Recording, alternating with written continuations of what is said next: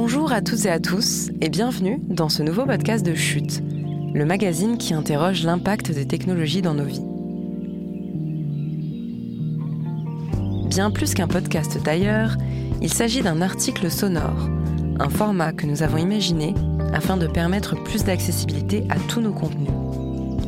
Autrement dit, cet article est disponible ici dans sa version sonore, mais également dans sa version écrite.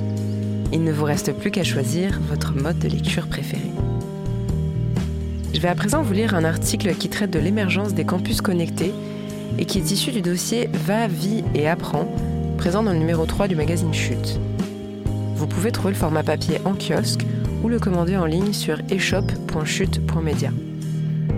Sa version sonore est réalisée avec le soutien d'Epitech, l'école référente de l'expertise informatique et de l'innovation s'intitule Les campus connectés face à l'inégalité des territoires.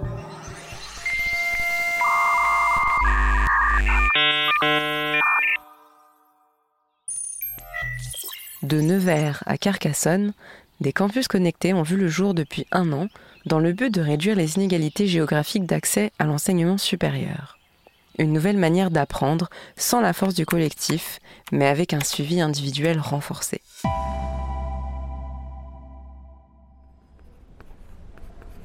Après deux ans de licence en sciences de l'éducation à l'Institut national supérieur de professorat de l'éducation de Nevers, Camille Balleret, 20 ans, a dû changer ses plans pour la rentrée 2019. La troisième année de sa formation n'a pas ouvert dans l'établissement, et deux choix se sont présentés à elle. Soit elle poursuivait ses études à l'Université de Bourgogne à Dijon, soit elle optait pour la formation à distance en restant dans la Nièvre.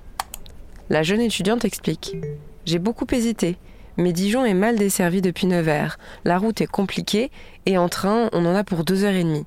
Cela faisait des frais pour seulement quelques mois. Elle a finalement préféré une solution intermédiaire en rejoignant le campus connecté de Nevers. 13 villes moyennes, Autun, Bar-le-Duc, Cahors, Carcassonne, Chaumont, Le Vigan, Lons-le-Saunier, Montereau-Fautionne, Privas, Redon, Saint-Brieuc, Saint-Raphaël et donc Nevers ont expérimenté la labellisation Campus Connecté.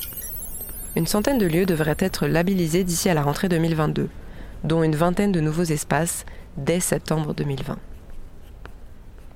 Le plus souvent pris en charge par des collectivités ou des associations, elles-mêmes aidées par des universités partenaires, ces tiers-lieux prennent des formes différentes. Quatre jours par semaine, Camille se rendait dans un espace réservé de 140 mètres carrés au sein de l'Incube, un incubateur de start-up créé dans une ancienne caserne rénovée. Dans une première salle, les élèves utilisent des tables et des fauteuils à roulettes qu'ils peuvent facilement déplacer ou s'assoient devant une table haute dans l'esprit bar. Ils peuvent amener leur propre ordinateur ou s'en faire prêter un dès le début de l'année par le campus. Un espace détente, équipé d'un canapé, d'un baby-foot et de poufs géants, leur est aussi consacré. Une autre salle est dédiée aux ateliers collectifs. À Bar-le-Duc, dans la Meuse, le campus connecté s'est installé dans une salle de classe du lycée Raymond Poincaré. Les effectifs varient en fonction de chaque lieu. Ils étaient trois étudiants dans l'espace Mosan, 19 à Nevers. Le nombre de places doit augmenter au fur et à mesure des années. Ces tiers-lieux ont un seul et même objectif réduire les inégalités géographiques et économiques d'accès à l'enseignement supérieur.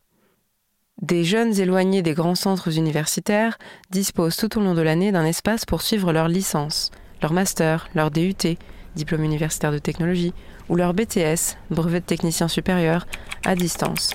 Que leur formation soit proposée par une université, un lycée ou le CNED, Centre national d'enseignement à distance. Ils peuvent aussi bénéficier au quotidien des conseils de coach, au nombre d'un pour dix élèves, généralement fonctionnaires territoriales, formateurs ou formatrices ou enseignants-enseignantes, capables de les aider sur le plan méthodologique. Aménager son emploi du temps. Ces tiers-lieux regroupent des profils divers.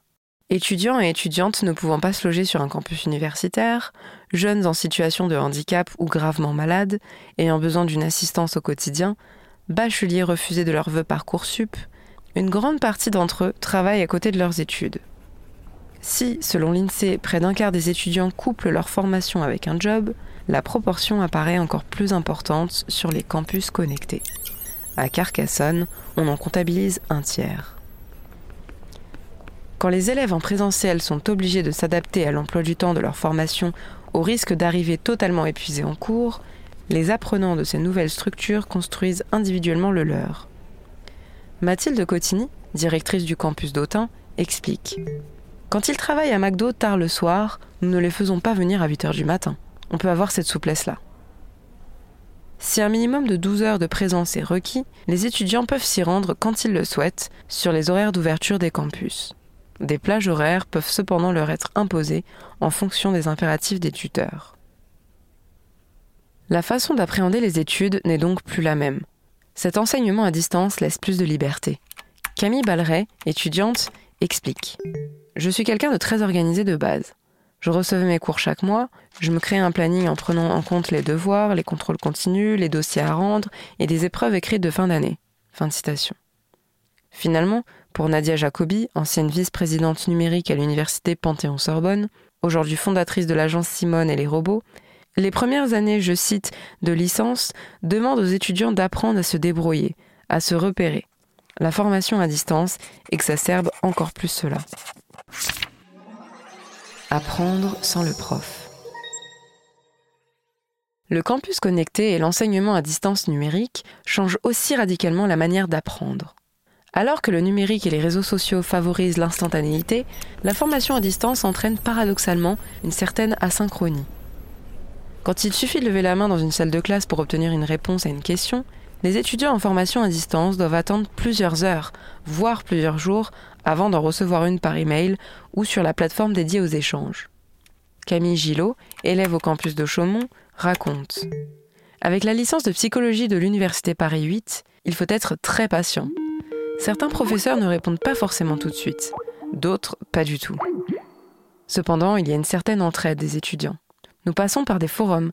Il y a toujours quelqu'un pour répondre à nos questions ou pour envoyer une vidéo qui peut nous aider à comprendre. Les étudiants font donc leurs recherches sur Internet pour trouver des réponses ou aller plus loin que le cours.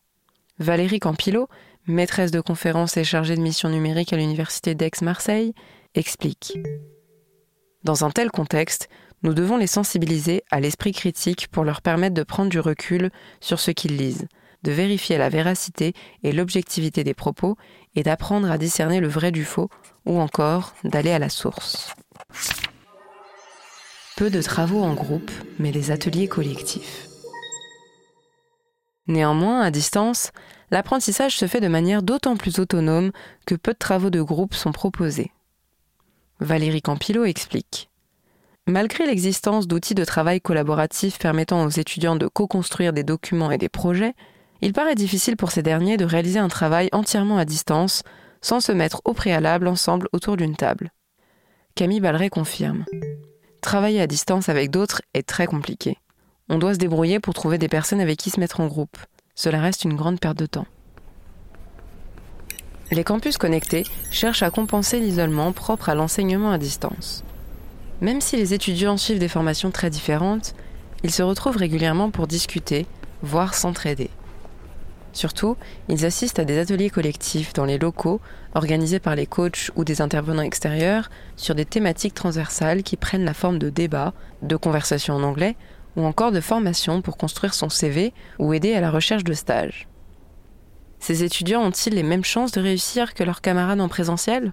Il est trop tôt encore pour le dire. Mais Camille Balleret dresse déjà un bilan mitigé. Elle explique. Nous ne connaissons pas autant les attendus des professeurs sur les devoirs. À l'écrit, il y a très peu de consignes, c'est souvent flou.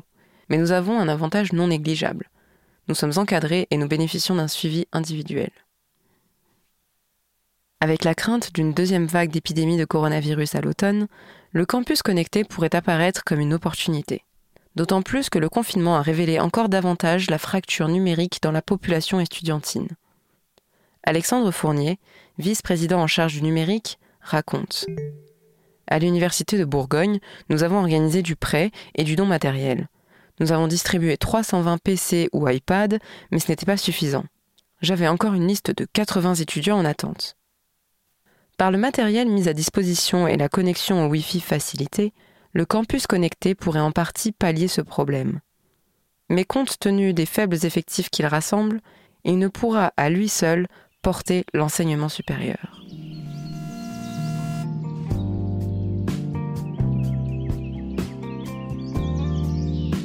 Et voilà, la lecture de cet article sonore signé Eva Mignot est maintenant terminée.